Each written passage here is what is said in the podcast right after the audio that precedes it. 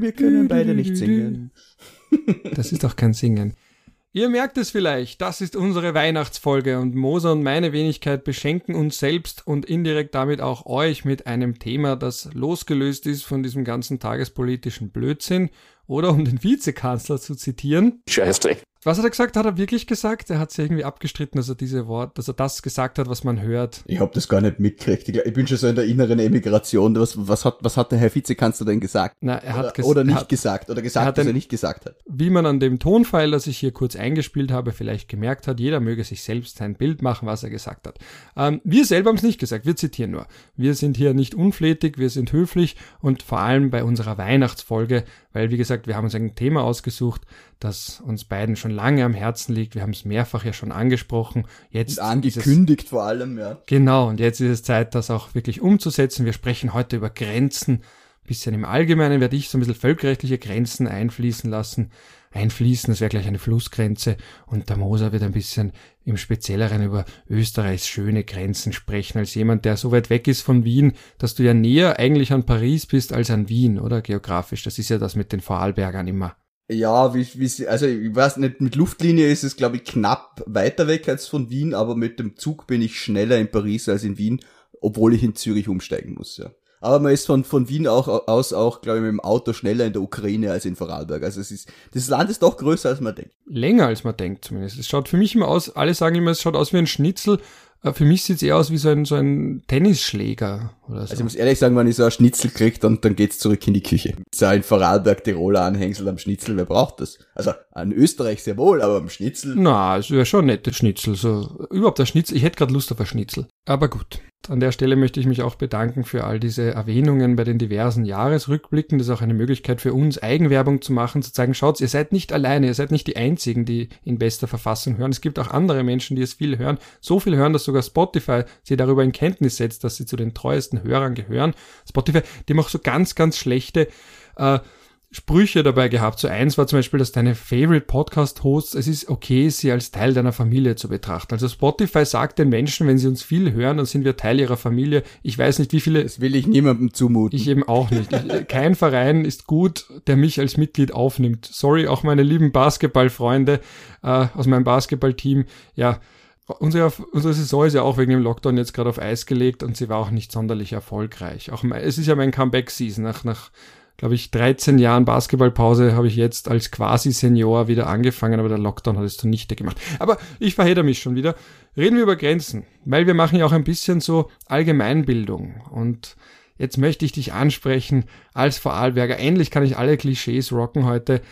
Ja, ihr wolltet ja mal zur Schweiz, aber die Schweiz wollte euch nicht. Ja, das ist, das ist das, was sich die Vorarlberger immer anhören dürfen. Das ist auch in den allermeisten Fällen das einzige, was, was Ostösterreicher über Vorarlberg überhaupt wissen. Ja, tatsächlich war das der Fall, ja. Es hat in Vorarlberg eine Volksabstimmung über den Anschluss an die Schweiz gegeben, die, glaube ich, mit ungefähr 80 Prozent für die Schweiz ausgegangen ist. Was man natürlich nicht dazu sagt, ist, dass es vor dem Inkrafttreten des Bundesverfassungsgesetzes war. Das spielt jetzt vielleicht staatsrechtlich weniger eine Rolle, weil es ja natürlich dort auch schon eine Verfassungsordnung gegeben hat, deren Teil Vorarlberg war. Aber es ist doch zumindest ein politemotionales Argument, dass Vorarlberg diese Abstimmungen eben vor dem BVG abgehalten hat, also diese eine Abstimmung und dass zwei Bundesländer danach eine äh, Abstimmung äh, über den Anschluss an Deutschland abgehalten haben, nämlich Tirol und Salzburg, und dass darüber auch die erste österreichische Bundesregierung gestürzt ist, aber das hat man natürlich gerne vergessen und die Zustimmung zum Anschluss an Deutschland war dann dort auch bei über 90 Prozent.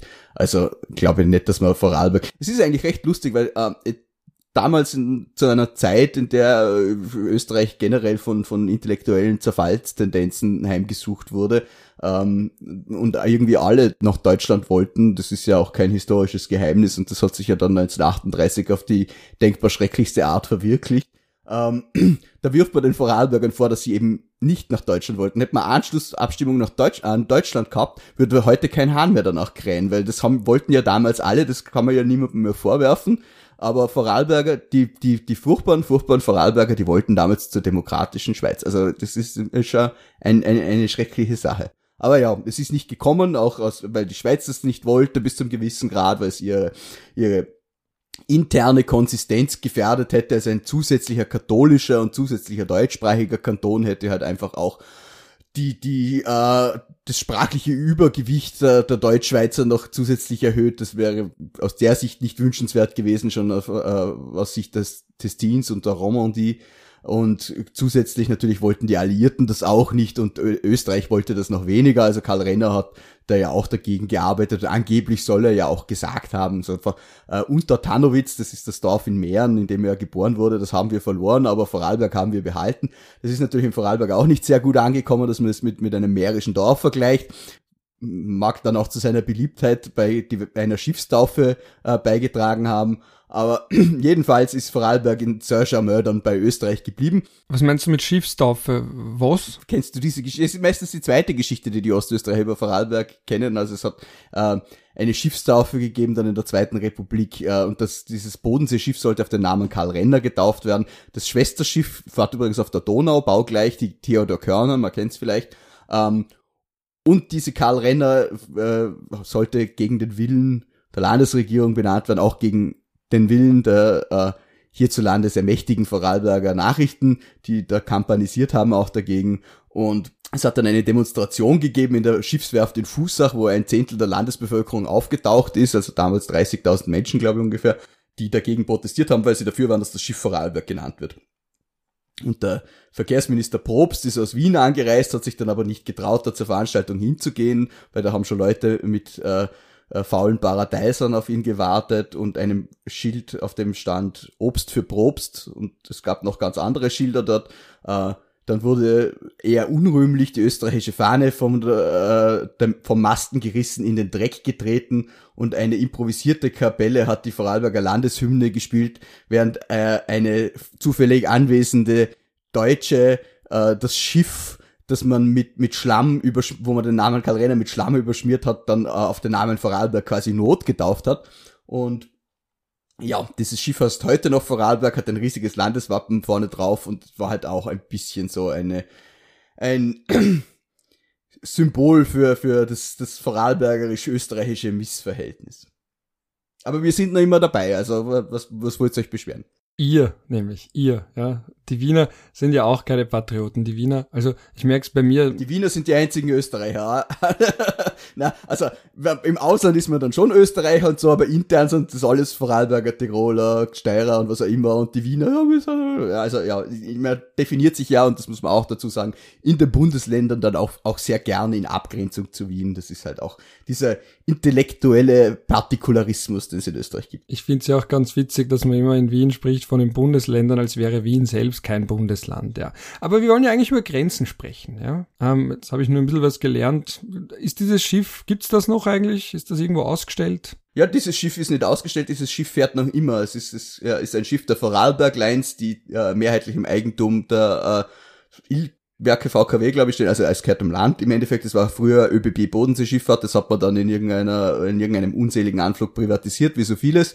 Und das Land hat sich da aber die Mehrheit gesichert und das ist äh, eines unserer schönsten Schiffe am Bodensee. Also der Mob hat sich durchgesetzt. Ja, der Mob hat sich durchgesetzt. Wie gesagt, es ist ein riesen Landeswappen vorne drauf. Wenn du mal da bist, dann muss es dir zeigen. Es ist wirklich, man, man kommt ins Schmunzeln, sagen wir es mal so. Und wenn wir schon bei den Grenzen sind, das passt auch ganz gut zum Schiff. Das Schiff bewegt sich natürlich auf dem Bodensee und der Bodensee ist ja bekanntlicherweise die einzige unklare Grenze Österreichs, also die einzige, die nicht äh, durch Verträge und Grenzvermarkungen ähm, geklärt ist.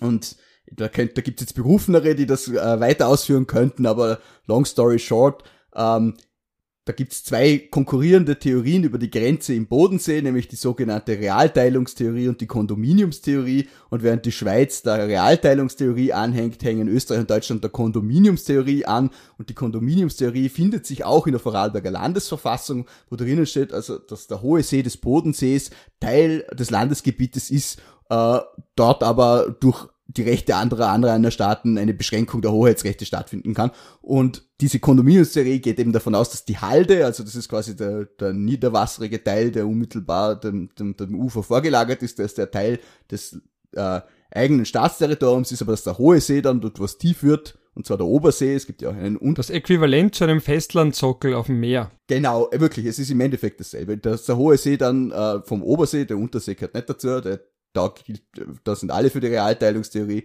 Ähm, und dass die, das dann äh, quasi ein Kondominium, also ein gemeinsames Eigentum äh, oder gemeinsames Hoheitsgebiet aller, aller Anrainerstaaten ist.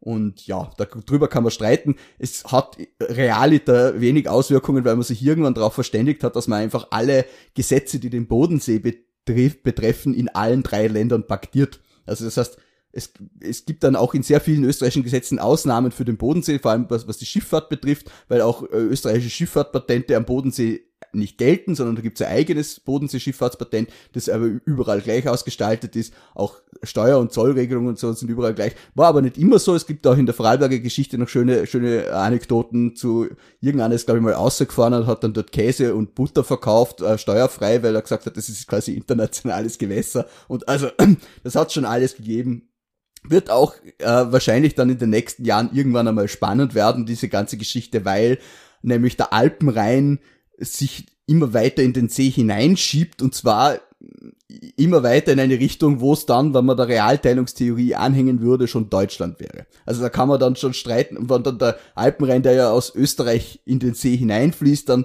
quasi in der Mündung dann Deutschland wird, dann wird man vermutlich streiten müssen, weil wer baut dann diese Dämme weiter, die da äh, dafür sorgen, dass der eben den See in der Mitte aufschüttet und nicht am Rand. Also wird noch spannend werden. Ja, in dem wunderschönen Kommentar zum Vertrag von Saint-Germain, der äh, 100 Jahre nach dessen Bestehen im Manns Verlag erschienen ist, steht zum Bodensee, weil ich es gerade sehe und es ganz witzig finde. Da ist nämlich eine Karte beigelegt zu Österreichs Grenzen. Das ist auch der Kommentar, den ich ein bisschen zur Vorbereitung gelesen habe. Und da steht eben drin, schließlich ist die beigefügte Karte auch deswegen mit Vorsicht zu betrachten, da im Bodensee zwischen der Bregenzer Bucht und Konstanz eine Grenzlinie eingetragen ist, die es seit dem Westfälischen Frieden von 1648 heut, bis heute nicht gibt.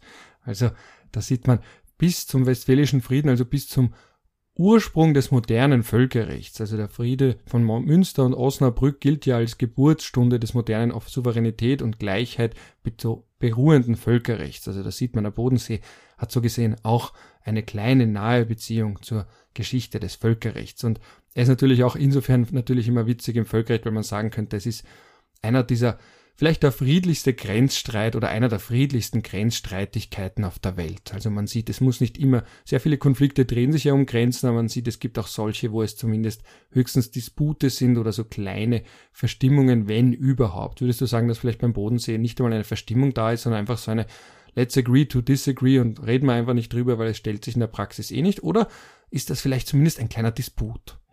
Äh, Disput würde ich jetzt nicht orten, weil es gibt ja nichts, worüber man momentan streiten kann. Und solange nichts da ist, worüber man streiten kann und man das Problem auch nicht instrumentalisiert in vielleicht in einem anderen Konflikt, wo man dann drauf zurückgreift. Das ist ja gerade bei Grenzkonflikten dann oft so, dass sich Staaten eigentlich über was anderes streiten, aber dann kommt die Grenze und dann, dann hat man wieder was, wo man es manifestieren kann. Also das ist ja jetzt Gott sei Dank in Europa doch so, dass die Grenze zwischen Deutschland, Österreich und der Schweiz jetzt momentan am Kontinent nicht das größte Problem ist. Ja. Also und ich rechne auch nicht damit, dass dann, wann das mit dem Rhein dann irgendwann einmal diskussionswürdig wird, dass wir dann eine, eine Bodenseeflottille aufstellen müssen, um unsere Interessen zu wahren. Also es ist, ich, ich hoffe, ich hoffe auf die, das friedliche Einvernehmen der Anrainerstaaten. Der Bodensee war ja auch bis zum Ende vom Heiligen Römischen Reich deutscher Nation ein Binnengewässer. Das heißt, da hat sich die Grenzfrage ja gar nicht gestellt. Und naja, da kann man drüber streiten, weil nach dem, äh, nach dem, nach dem Westfälischen Frieden war ja quasi die Schweiz nicht mehr Teil des Heiligen Römischen Reiches. Den Zusatz deutscher Nation mag ich nicht so, auch weil er historisch nur teilweise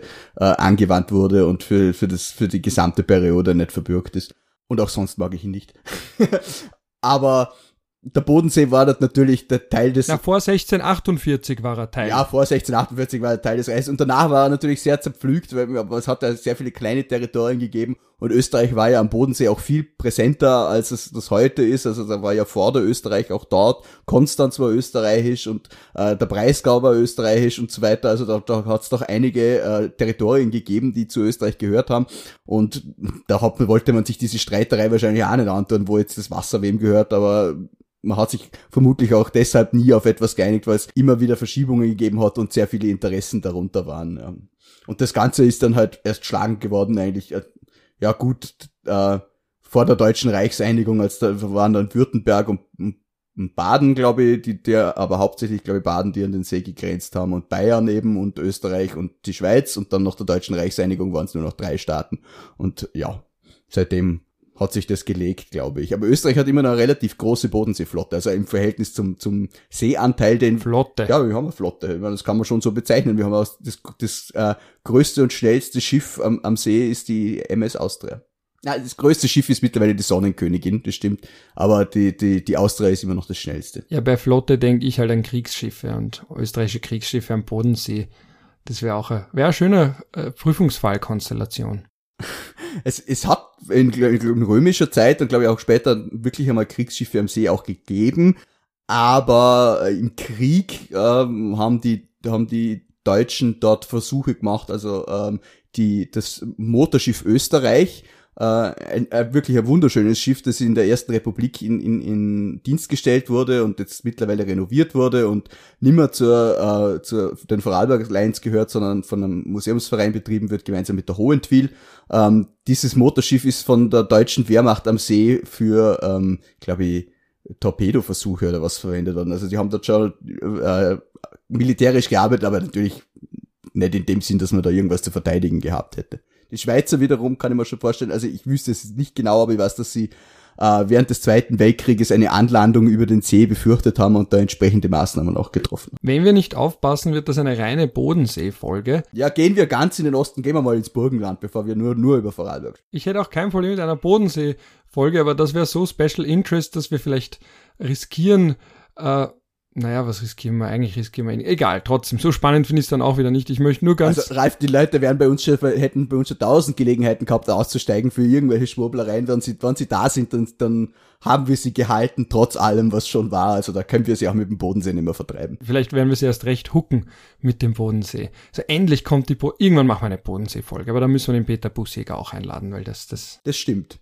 Aber jetzt reden wir über das Burgenland. Das ich wollte nur eins noch zum Bodensee sagen. Er ist natürlich insofern, nein, ist insofern interessant, weil man im Völkerrecht natürlich äh, klare Grenzen bevorzugt, aber er ist auch ein schönes Beispiel dafür, dass sie nicht notwendig sind, um jetzt beispielsweise als Staat zu gelten. Also wir sind ja da eh nur mit so einem ganz, ganz kleinen Abschnitt betroffen von einer nicht eindeutig völkerrechtlich von allen betroffenen Staaten anerkannten Grenze. Da denke ich reflexartig an Israel, weil das hatte bei seiner Staatsgründung 1948 und dann weiter bis zum Friedensvertrag mit Ägypten 1979 keine einzige allgemein anerkannte Grenzziehung bzw. Grenze mit irgendeinem seiner Nachbarstaaten. Von der Palästinenserfrage mal ganz zu schweigen. Äh, und ist aber trotzdem ein Staat, weil sonst könnte es ja nicht UNO-Mitglied sein, weil die UNO steht ja nur offen nach Artikel 4 der UNO-Charta friedliebenden Staaten. Das heißt, Israel ist einerseits so wie alle anderen UNO-Mitglieder friedliebend, auch Nordkorea ist damit friedliebend, äh, die USA, China, Russland, weil sonst dürfte man ja nicht in die UNO aufgenommen werden und man kennt das, man sieht das eben auch, auch wenn andere, Saudi-Arabien beispielsweise und auch andere Nachbarstaaten, Syrien natürlich, die Anerkennung von Israel verweigern, man ist trotzdem in der gleichen Organisation. Also man sieht, Grenzen sind zwar sehr wichtig, sollte man im Idealfall haben, aber bedeuten nicht, dass man ohne Grenzen kein Staat wäre. Nice anderes to have. genau. Sehr nice sogar. Und anderes historisches Beispiel, das ich da erwähnen möchte, weil es oft untergeht, Albanien Albanien wurde in den Völkerbund aufgenommen, obwohl es damals seine Grenzen noch nicht eindeutig ausverhandelt hatte. Es hat bei der Aufnahme in den Völkerbund gewissermaßen schon in Vertragsverhandlungen den Auftrag bekommen, doch bitte seine Grenzen äh, eindeutig festzulegen, zu verhandeln, aber es war eben eine Verhandlungspflicht und keine, man könnte jetzt vielleicht streiten, war es auch eine Erfolgspflicht, aber auch da hat man einen Staat aufgenommen, obwohl er keine eindeutigen Grenzen hatte zum Zeitpunkt der Aufnahme in den Völkerbund. Es galt schon ab 1913 als eigenständiger Staat, ungeachtet der Grenzfrage. Das heißt, Grenzen sind gut, aber für die Staatseigenschaft nicht unbedingt notwendig. Und jetzt zu Ungarn. Äh, äh, Burgenland. Ja, es war ja mal als, als, als, als Burgenland noch bei Ungarn war, vor 100 Jahren, vor 100 Jahren. Na, genau, weil da möchte ich, ja, jetzt falle ich dir ins Wort, aber ich mache es gerade so gern. Ah, da möchte ich auch nur kurz, wenn wir schon beim Völkerrecht anmerken, das ist auch sehr interessant, Österreich und Ungarn waren zwei Staaten. Das wurde bestätigt vom Ständigen Internationalen Gerichtshof, dem Vorläufer vom Internationalen Gerichtshof, der hat nämlich gesagt, dass die Grenze zwischen Österreich und Ungarn auch während der Monarchie eine internationale Grenze war. Also es waren völkerrechtlich zwei Staaten, die sehr eng beisammen waren, aber aufgrund eben der Personalunion in verkörpert durch ihren gemeinsamen Herrscher, kann man sagen, gut, inwiefern war das wirklich zwei Staaten, aber jetzt so rein völkerrechtlich, lapidar gesehen, formalistisch gesehen, waren es zwei Staaten mit einer internationalen Grenzziehung zwischen ihnen. Es hat, es hat ja auch, es hat auch Grenzkontrollen gegeben. Ja, sowas. Also die waren doch sicher eine Zollunion. Zollunion macht man ja, damit es keine Grenz. Man hat, da, man, hat da, man hat da Währungsunion gegeben, aber ich weiß, es gibt noch so Berichte aus dem Krieg, dass die Ungarn dann, glaube ich, dann kontrolliert haben, um irgendwie Lebensmittelschmuggel auch zu verhindern und so Sachen. Also ich glaube schon, dass es da äh, Kontrollen gegeben hat. Long story short, das Burgenland ist österreichisch, weil wir, wir mussten ja auch noch irgendwas bekommen, obwohl wir den Krieg verloren haben. Aber das war halt so, äh, ich wie soll ich sagen, die, die, die Alliierten, insbesondere die USA, haben ja dieses Selbstbestimmungsrecht der Völker ganz hoch gehalten und auch äh, mehr oder weniger Versprechungen in diese Richtung abgegeben, schon während dem Krieg. Und nach dem Krieg hat man es halt nicht immer wirklich eingehalten. Und man hat jetzt Aber der Außenminister von den ja, USA, ja, der, ja. der Lansing, hat gesagt, das ist eine, wie hat er gesagt, es ist äh, Dynamit. Es ist wie Dynamit. Der hat schon gewusst, dass man damit Be Begehrlichkeiten weckt und aufpassen soll. Natürlich. Also die USA waren da auch in sich gespalten und ein wenig. Man hat dann so, wie soll ich sagen, ein paar äh, Präzedenzfälle gesetzt, wo man gesagt hat, naja, wir sind ja eh auch fair zu den Verlierern. Und das, das war zum Beispiel diese Volks Volksabstimmung in, in äh, in Schlesien, die es gegeben hat, wo ein Teil Schlesiens dann doch äh, beim Deutschen Reich geblieben ist und nicht polnisch geworden ist. Dann ähm, die, witzigerweise auch die Volksabstimmung in Schleswig-Holstein, ähm, obwohl Dänemark ja am Krieg nicht teilgenommen hat, aber dort hat man Deutschland halt dann diese dänischsprachigen äh, Gebiete, die nach dem Krieg, äh, äh, deutsch-dänischen Krieg an, an, an Deutschland oder später dann äh, nach dem österreichisch-preußischen äh, Krieg an Preußen gefallen sind, äh, wieder Dänemark zurückgegeben und äh, Kärnten, die Volksabstimmung war auch so ein Fall und das Burgenland. Wobei man beim Burgenland einfach gesagt hat, so na, das ist so klar, das kriegt Österreich.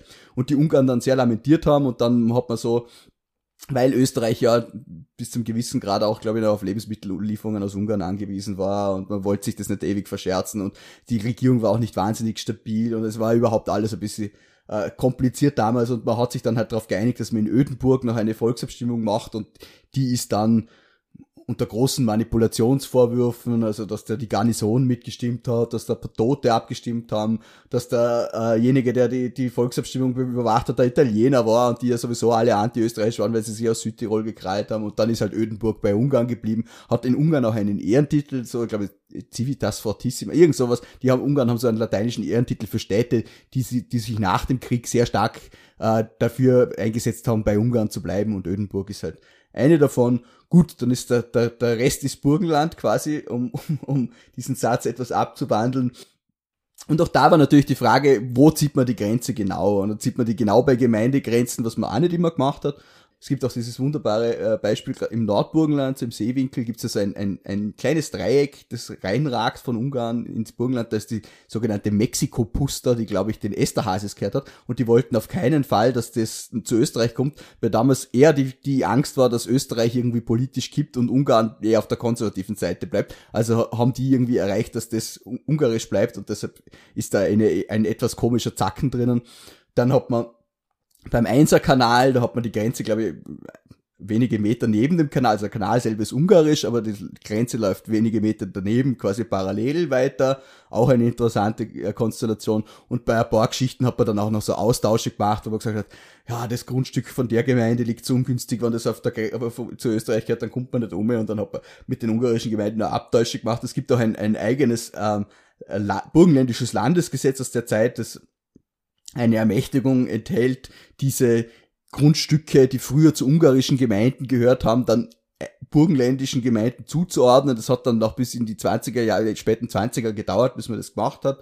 Und äh, so ist dann halt das, das, das Burgenland äh, gebildet worden, dessen, dessen erste äh, Landesregierung ja in, in einer äh, heutigen Schönheitsklinik in Bad Sauerbrunn getagt hat, bis man dann die Frage entschieden hat, was dann Landeshauptstadt werden soll. Und da ist es dann halt Eisenstadt geworden, wobei sich, äh, glaube ich, Mattersburg, das damals ja noch Mattersdorf geheißen hat, äh, auch bewerben wollte. Aber das ist halt, Eisenstadt war halt das einzige, wo ein bisschen Leute gewohnt haben. Und wer, mal in Eisenstadt war und sieht, wie es heute ausschaut und sich vorstellen will, wie es in den 20ern war, da kann sich vorstellen, dass es, ja, das Burgenland. Und äh, Karl Renner war immer der Meinung, dass das Burgenland eigentlich keine Existenzberechtigung hat und hat auch äh, nach 45 dann den Plan äh, gehabt, dass äh, diese Aufteilung, die die Nazis dann gemacht haben, nämlich das äh, auf, auf die Steiermark und auf Niederösterreich aufzuteilen, das beizubehalten.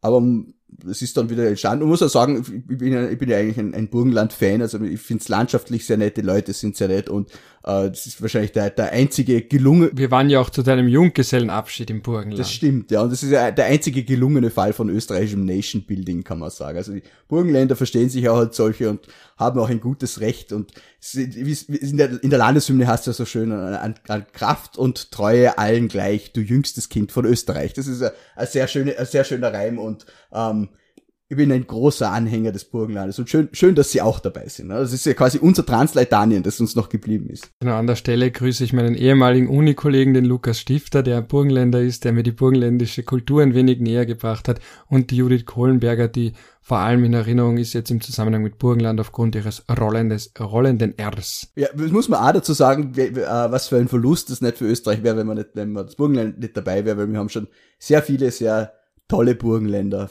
Fred Sinowatz und viele andere.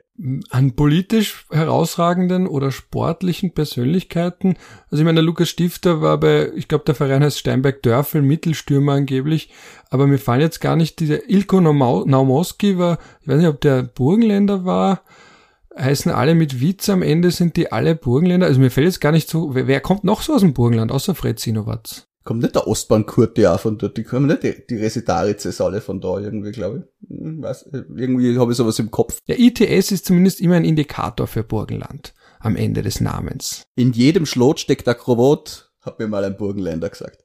Es ist vielleicht nicht sehr nett, aber ich finde es auch sehr einprägsam. Im Burgenland gibt es übrigens auch die einzige dreisprachige Ortstafel Österreichs. Ich könnte jetzt den Ort nicht nennen, aber dort da gibt es in drei Sprachen äh, und du kennst keine einzige davon. Sowohl merklich-ungarische als auch merklich-kroatische Minderheit gibt und dann haben sie ja dreisprachige. Also finde ich sehr schön. Es ist äh, äh, ähm, eine eine eine sehr österreichische Ja, und eben ganz allgemein, diese Grenzen, die finden wir in den unterschiedlichsten. Also ich habe ja, ich muss zugeben, vor unserer Folge habe ich mich nie gefragt, wo man unsere Grenzen eigentlich findet. Also äh, natürlich Saint-Germain und dann aber gibt's ganz, ganz viele Abkommen. Also 1922 wurde eins mit der Tschechoslowakei geschlossen, 1927 mit Ungarn, 29 mit Italien, 30 weitere mit der Tschech also 1930 weitere mit der Tschechoslowakei, dann 1956 bis 58 weitere Verträge mit Jugoslawien. Äh, und so weiter und so fort. Und da gibt es einen eigenen Grenzkataster, in, den, in dem Österreich so Grund, äh, Grenzgrundstücke eingetragen werden und es gibt auch ein eigenes glaube ich, Gesetze über die, über die Staatsgrenze, wenn ich das richtig weiß, wo in dem auch steht, dass äh, Bäume und Sträucher, die auf der Staatsgrenze stehen, grundsätzlich zu roden sind, für die auch spannend.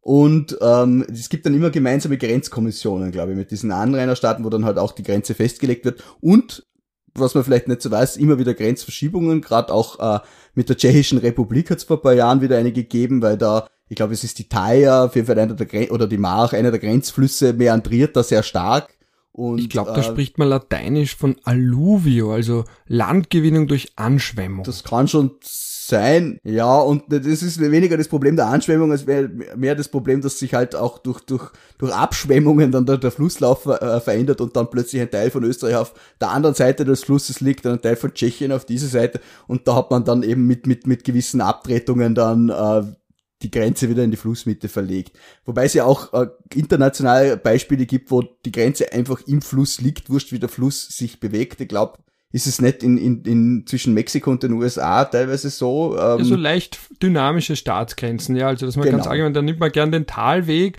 und der Talweg, das ist eben, da gibt es zwei Definitionen wiederum. Da nimmt man übrigens auch im Völkerrecht das Wort Talweg abwechselnd geschrieben mit T-A-L-W-E-G oder mit T-H-A-L-W-E-G.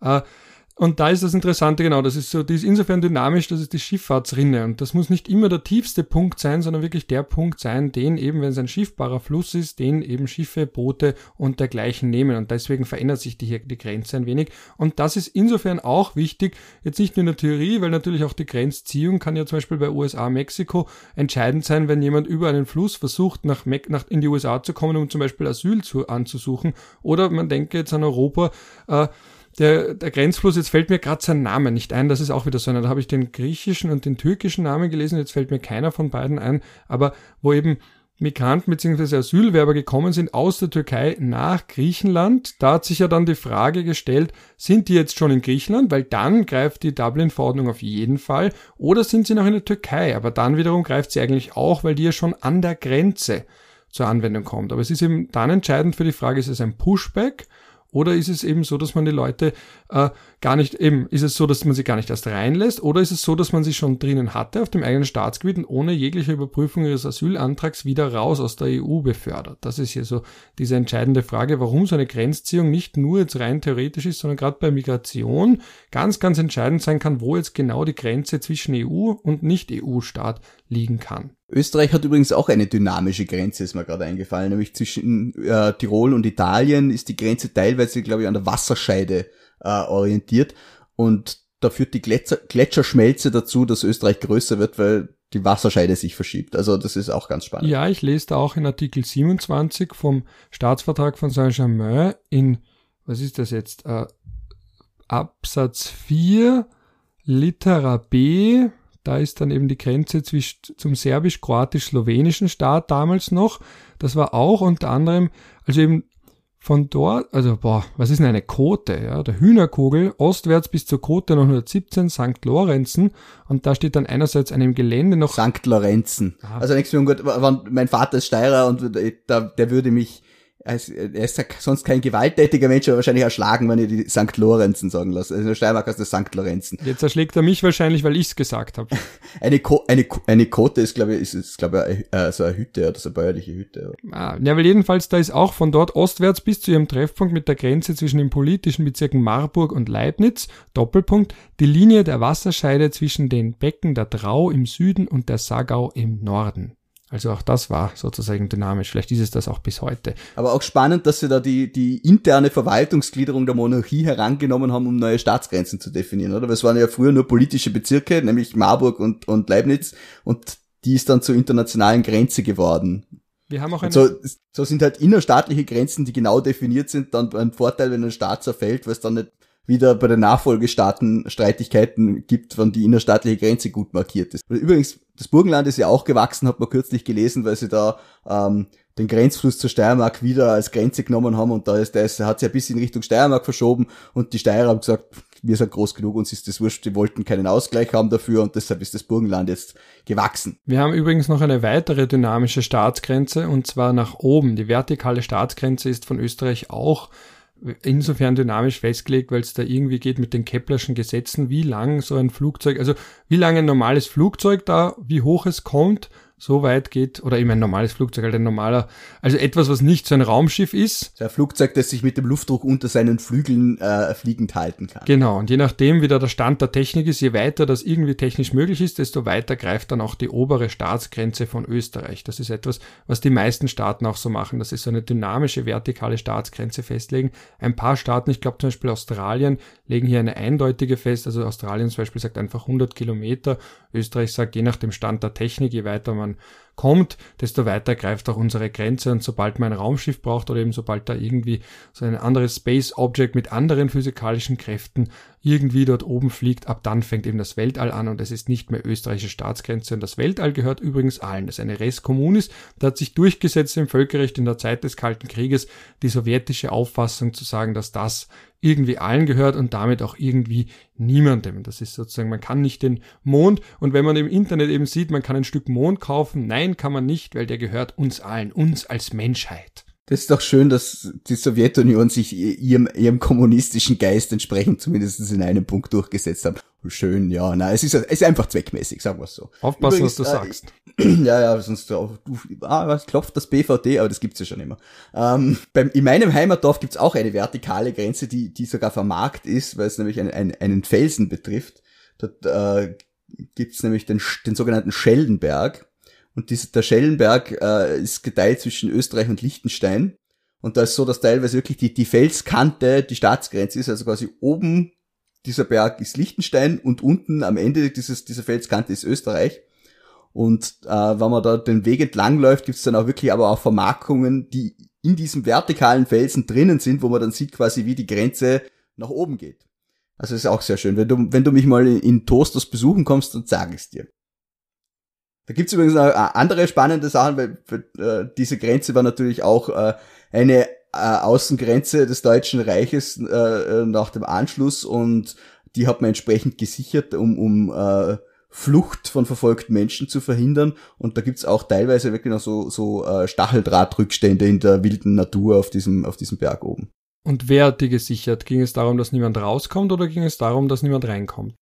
In dem Fall, dass niemand rauskommt. Also ich glaube nicht, dass das Deutsche Reich eine Invasion aus Liechtenstein zu befürchten hat. Ja, weil das ist das Interessante, dass ja, wenn wir schon bei Migration sind, dass die meisten Grenzen, die es eben damals gegeben hat, ja deswegen funktioniert haben, weil die betroffenen Staaten ihre Einwohner nicht raushaben lassen. Und der Grenzschutz, dass man Menschen davon abhält, nicht hineinzukommen, hat nie so gut funktioniert wie der Grenzschutz von totalitären beziehungsweise zumindest autokratischen Staaten, wenn es darum ging zu verhindern, dass Menschen rauskommen. Also die Berliner Mauer, auch das wäre ja auch so ein Beispiel, da hat man ja geschaut, dass die Leute aus der DDR nicht raus können, weil sonst wäre die DDR irgendwann ziemlich schnell ziemlich leer geworden und die BRD hat keine Grenze errichtet, damit niemand hineinkommt. Aber es hat sich dann immer die Frage gestellt, auch für Österreich zum Beispiel bei der Tschechoslowakei hat sich ja immer die Frage gestellt, was wäre denn gewesen, wären wir so aufnahmebereit gewesen, wenn es nicht nur Einzelne gewesen wären, sondern wenn da auf einmal sehr, sehr viele Menschen in sehr, sehr kurzer Zeit gewesen gekommen wären. Die Frage hat sich aber dann praktisch natürlich nicht gestellt.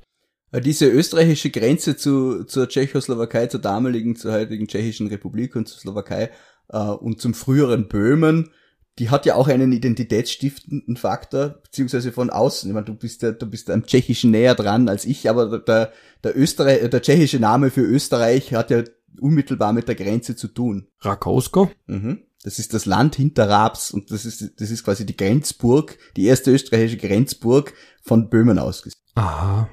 Wieder was gelernt vom Moser. Wenn wir schon bei Tschechien sind, die Tschechoslowakei hat nach dem Ersten Weltkrieg gleich Anspruch erhoben auf Pressburg.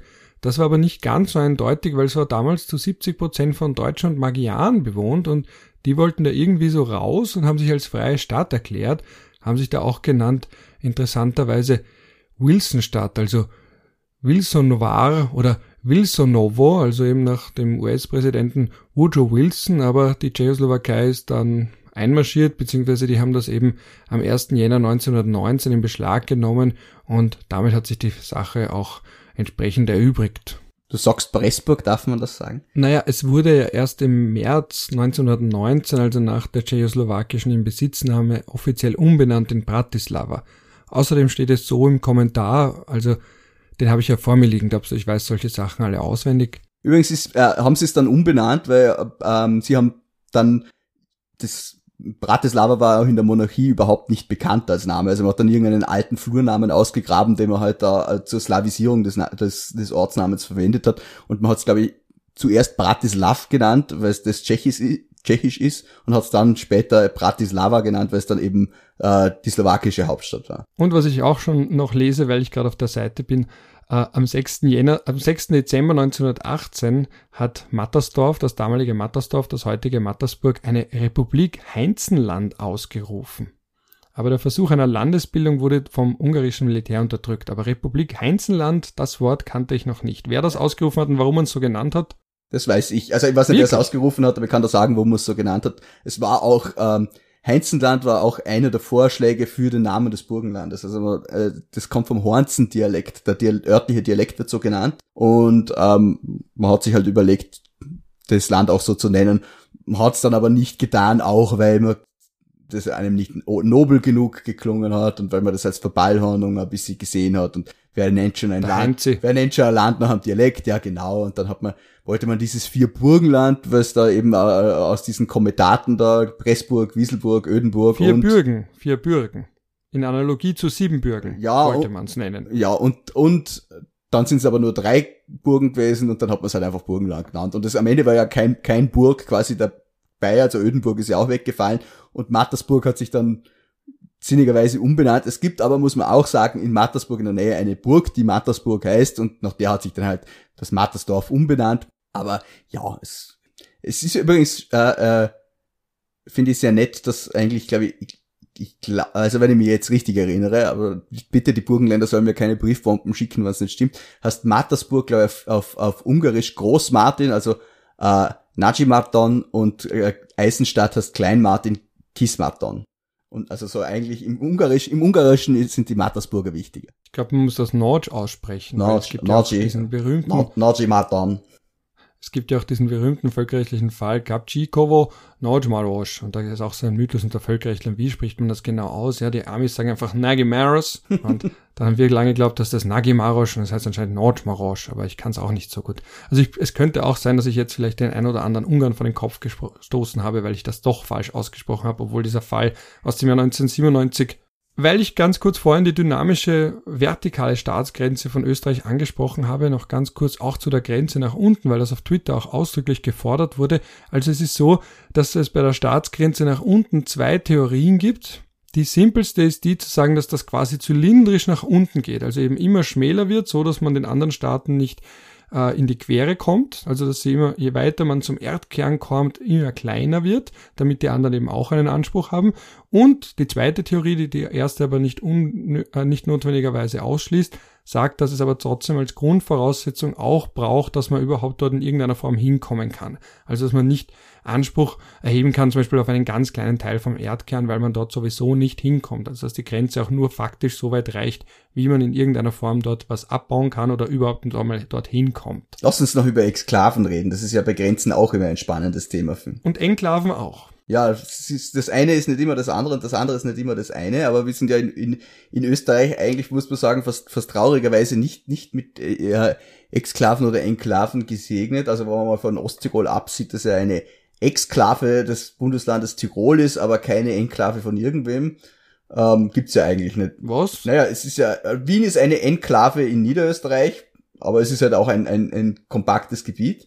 Und Osttirol ist eine Exklave von, von, von Tirol weil es ja nicht mit Tirol verbunden ist, aber keine Enklave von einem anderen Gebiet, weil es ja nicht vollständig in ein anderes Gebiet eingeschlossen ist. Ach so meinst du das, ja. Ja.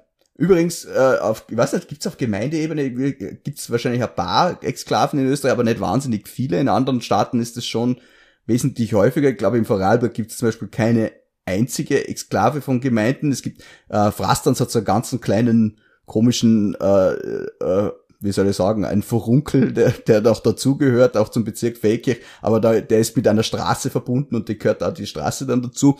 Aber ansonsten gibt's da nicht wirklich was. Liechtenstein hingegen hat 19 Exklaven, also das ist schon auf Gemeindeebene, also das ist schon ein, ein anderes Kaliber. Es gibt auch ganze Enklavenstaaten im Völkerrecht, ganz bekannt natürlich San Marino, weil es zur Gänze von Italien umgeben ist, oder natürlich auch der Staat der Vatikanstadt, der natürlich extrem klein ist, aber allein deswegen schon zur Gänze von Rom bzw. Italien umgeben ist und im Gegensatz dazu eine Exklave typischerweise, also das, was mir jetzt im Hinblick auf das Flüchtlings- und Migrationsrecht gleich einfällt, ist Ceuta und Melilla, beides Exklaven von Spanien, aber keine Enklaven, weil sie ja auch eine Seegrenze haben. Es wäre nur dann eine Enklave aus Sicht von Marokko, wenn es zur Gänze Ceuta und Melilla, wenn beide zur Gänze von Spanien umgeben wären. Na, von, von Marokko, äh, von Marokko umgeben. umgeben wären, ja.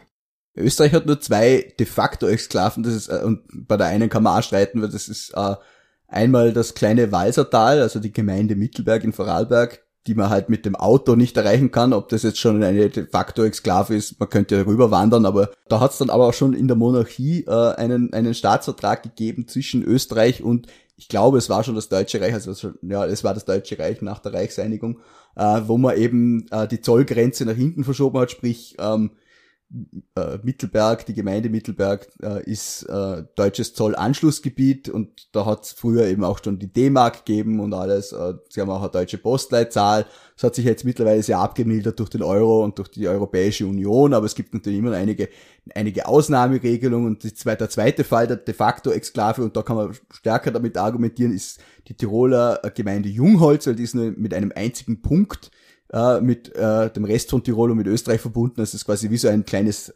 Dreieck, das da an den Norden von Tirol, ich das Bezirk Reute angehängt ist. Und ähm, bei denen, da kommst du halt auch quasi zu Fuß nicht hinüber, weil du ja irgendwie über dieses, über dieses Dreieck drüber musst und da bist du immer irgendwie in Deutschland. Und auch die sind äh, äh, Zollanschlussgebiet und so weiter und so fort. Wobei es auch heute noch praktische Bedeutungen hat, findet man immer wieder in Gesetzen Ausnahmebestimmungen für beide Gemeinden. Ich glaube, es gibt so ein Erdölbevorratungsgesetz in Österreich, wo drinnen steht, dieses Gesetz gilt für das gesamte Bundesgebiet mit Ausnahme der Gemeinden Mittelberg und, und, und Jungholz. Also so, so, so Dinge, die halt nicht zweckmäßig sind, wenn man es in, in Exklaven auch macht, da sind die halt mehr oder weniger ausgenommen. Ja. Man könnte jetzt noch zum Abschluss die Frage stellen, inwiefern Grenzen überhaupt zumindest für Österreich eine Rolle spielen, weil wir alle Teil der Europäischen Union sind.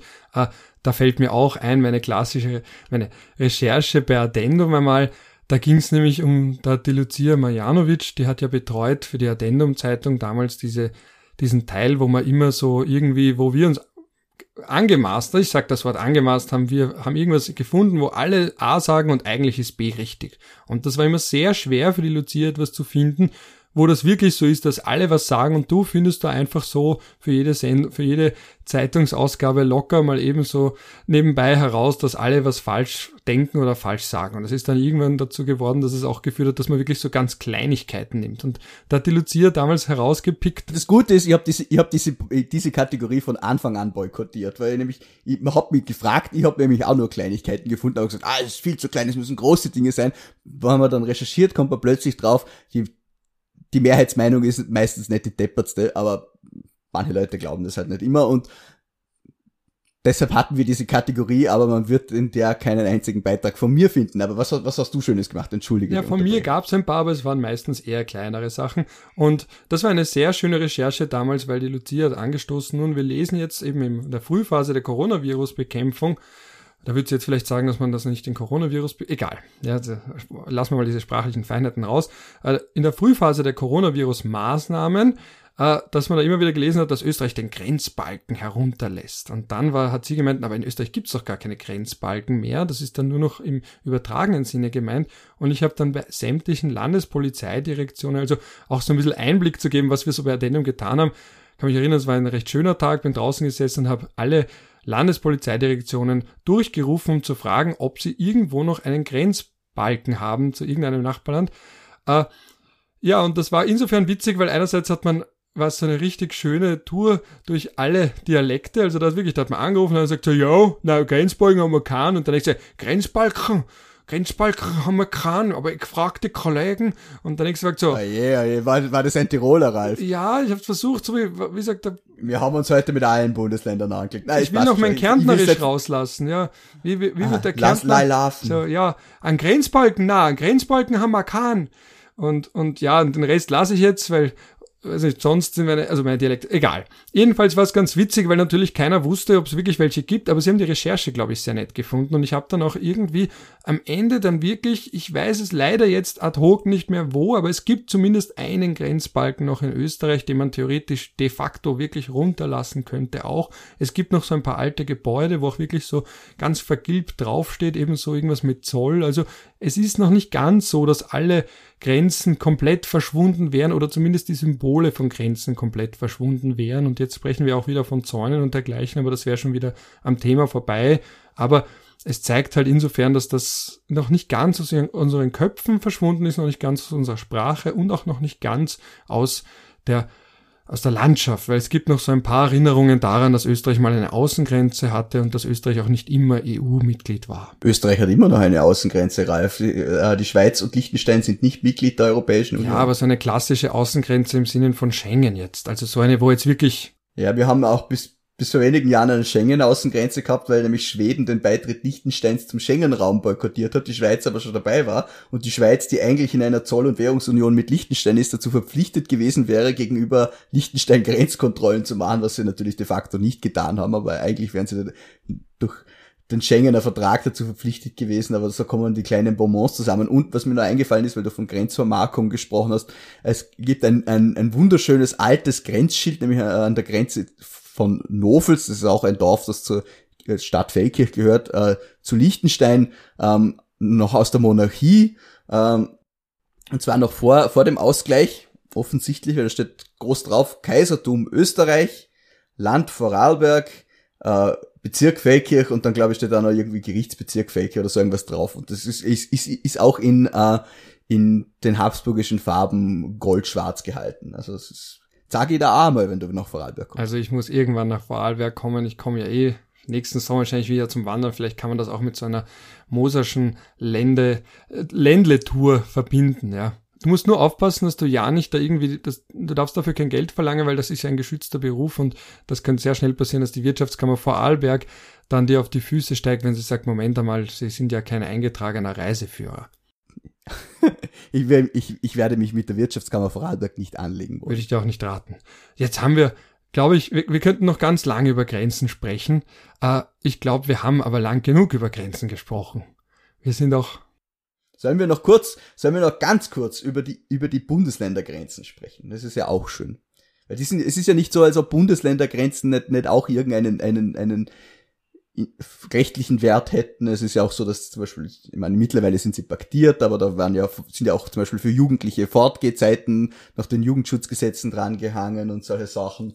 Äh, oder ab wann man Alkohol kaufen darf, war da ursprünglich eine, eine Geschichte. Äh, das gibt natürlich auch äh, äh Landespolizeigesetze oder Sittenpolizeigesetze der Länder, die sich da unterscheiden. Also da kann dann auf der einen Seite der Landesgrenze Prostitution erlaubt und auf der anderen de facto verboten sein. Also es sind auch Landesgrenzen ja nicht ganz Und Landesgrenzen sind dann wichtig, wenn ein Staat zerfällt. Also wenn Österreich zerfallen sollte, dann würden die einzelnen Bundesländer neue Staaten werden. Das greift, da greift das Uti Possidetis Prinzip, also so wie du besitzt, sollst du weiterhin besitzen. Das ist auch der, Gren der Grund, warum die Grenzen in Afrika so willkürlich sind und diese Linealgrenzen sind. Die hat man ja bei der Kongo-Konferenz in Berlin so gezogen und dann eben später beibehalten bei der Dekolonialisierung auch, weil die unabhängig werdenden afrikanischen Länder gesagt haben, dieses Fass machen wir nicht auf, weil sonst haben wir lauter Grenzkonflikte mit unseren Nachbarstaaten.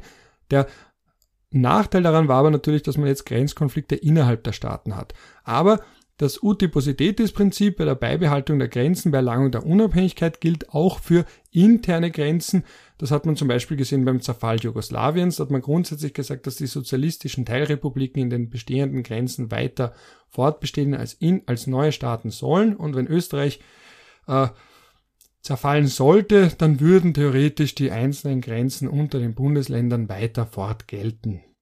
Vorarlberg hat man das ja in Saint-Germain sogar explizit zugesichert. Also es steht zwar nicht im Vertrag, aber es dürfte irgendein Sideletter sein, irgendwo habe ich mal gelesen, dass Vorarlberg, wenn Österreich zerfällt, sich über seine Zukunft selber äh, äh, entscheiden kann. Ja, aber nachdem das ja jetzt ein völkerrechtliches Prinzip ist, wird es ja auch auf die anderen gefragt dazu treten. Aber, aber wir wissen ja alle, AEU, am Ende ist Österreich unersetzlich und von, von diesem wunderschönen kleinen Panoptikum im Herzen Europas werden wir uns ja wohl nicht trennen. Nein, außerdem dann hätte der Rest Europas nicht etwas zum ab und zu in die Innenpolitik schauen und sich denken, was ist denn da schon wieder los? Also ich habe nämlich in letzter Zeit, das ist der einzige innenpolitische Ausflug des heutigen Tages, äh, weil ja, wir nehmen diese Folge auf kurz nach den Rücktritten des Finanzministers und des ehemaligen Kanzlers der auch aus seiner Funktion als Clubchef zurückgetreten ist. Und man sieht dann schon, dass immer wieder so Journalisten, Europa-Journalisten dann schon so Tweets absetzen und sagen, okay, was habe ich da gelesen? Vienna wirkt so, also auf Englisch war das, Vienna wirkt so von außen wie so ein Heidiland und ganz friedlich, aber ihre Politik ist eher der wilde Westen und, oder dass einer einfach schreibt so, wow, Austria, also einfach so, was geht denn bei euch eigentlich ab? Ja, also. Es ist wie so eine Kiste, wo man irgendwie äh, so Kampfhähne hineinsetzt und dann macht man es drei Jahre zu und dann schaut man von außen wieder ein und denkt sich, what the fuck. Aber ja, gut, für, für Europa ist es, ist es halt äh, manchmal etwas schwer verständlich. Aber wir, wir sind halt da, auch um andere zu unterhalten. Wenn es schon, wenn's schon für uns tragisch ist, dann soll es für jemanden anderen wenigstens ein Mord Das sein. ist es gewiss. Dann danke ich dir, dass wir heute ein wenig, und ich sehe, wir können, also das hat Potenzial. Vielleicht reden wir jedes Jahr zu Weihnachten über Grenzen, weil wir haben so viele Themen noch nicht angesprochen. Das stimmt. Das ist unendlich. Die Grenzen Wiens zu Niederösterreich zum Beispiel, ein eigenes Thema, groß. Oder das, das, das steirische Ausseerland, das sich ja unter den Nazis an, an Oberösterreich an, angeschlossen hat. Und also wirklich, man kann über, über sehr viele Dinge sprechen. Wir heben uns das auf für nächste Weihnachten. Wunderbar. In, in diesem Sinne, frohe Weihnachten. Ja, frohe Weihnachten auch von meiner Seite. Das war's fürs Erste mit Adventkalendern und Adventgrenzen. Danke, Ralf. Auch da muss man Grenzen ziehen. Ja, äh, Bindewörter mit Advent in Österreich ohne Fugen ist. Ja, ja, Schmerzengeld, nicht Schmerzensgeld. Weil du sagst, sprachliche Grenzen setzen, da muss ich gleich denken an meine erste wissenschaftliche Publikation, die war in einem Sammelband mit dem Titel Grenzen im Völkerrecht, herausgegeben von Matthias Kettemann, mittlerweile Professor Kettemann, Professor in Innsbruck. Und da war es auch so, dass manche Beiträge, damit sie irgendwie mit dem Titel, mit dem Generalthema zu tun haben, einfach gesagt haben, Grenzen im so und so. Und da ging es nicht um Landesgrenzen, sondern einfach so, ja, die Grenzen der Menschenrechte oder so. Da muss ich gerade dran denken. Ich habe mich ans Thema gehalten, ich habe über Sezession geschrieben, ja. Mein erster wissenschaftlicher Beitrag, ein ganz, ganz großer Wurf war das. Wirst schon nostalgisch. Ja, ja, und man, man wird dann irgendwann denkt man zurück, das war meine erste Publikation und, und dieses und jenes Thema und jetzt merkt man so, okay, es ist doch schon ein bisschen her und die Studenten bleiben alle gleich jung und man selber wird älter, also es ist ein bisschen Dorian Gray, aber das hat jetzt nichts mehr mit Grenzen zu tun. Weißt du, was noch mit Grenzen und Weihnachten zu tun hätte? Die Diözesangrenzen. Die sind nämlich nicht immer mit den Bundesländergrenzen deckend. Aber auch das können wir uns vielleicht für nächste Weihnachten aufhalten. Was auch mit Weihnachten zu tun hätte, wäre vielleicht Kaiser Franz Josef Land, weil das ist vielleicht auch so ein möglicher Ort, man verwechselt es gern mit Nord- und Südpol, das heißt, da hat man eine ganz weit gedachte Assoziationskette zu Weihnachten und wird sich denken, warum gehört das eigentlich nicht mehr zu Österreich? Nun, weil wir keinen Anspruch darauf erhoben haben und dann haben die Sowjetunion, hat die Sowjetunion, glaube ich, 1926 gesagt, so, das gehört jetzt uns. Niemand konnte sich beschweren, weil es war bis dahin, dahin herrenlos, da war die Monarchie ein bisschen naiv und hat gesagt, na lassen wir das doch bitte zur freien Verfügung. Ja, aber die, die Peier, die Peier Weibrecht Expedition war ja auch keine, keine staatliche Expedition, glaube ich, sondern eine private und daran hat sie ja auch schon gescheitert. Aber auch ein schönes Thema. Kap Tirol, nächste Weihnachten, freut euch auf was. Bleibt's gesund, gutes neues Jahr, bis bald. Von meiner Warte aus auch Bussi aus Wien. Und Bussi aus Feldkirch. Ah, na, Ciao aus Wien eigentlich. Du kannst einen Ciao aus Feldkirch machen. Ciao aus Feldkirch, das hört sich unnatürlich an, aber ja. Was, was, wer weiß, was das neue Jahr noch bringen wird. Genug. Genug.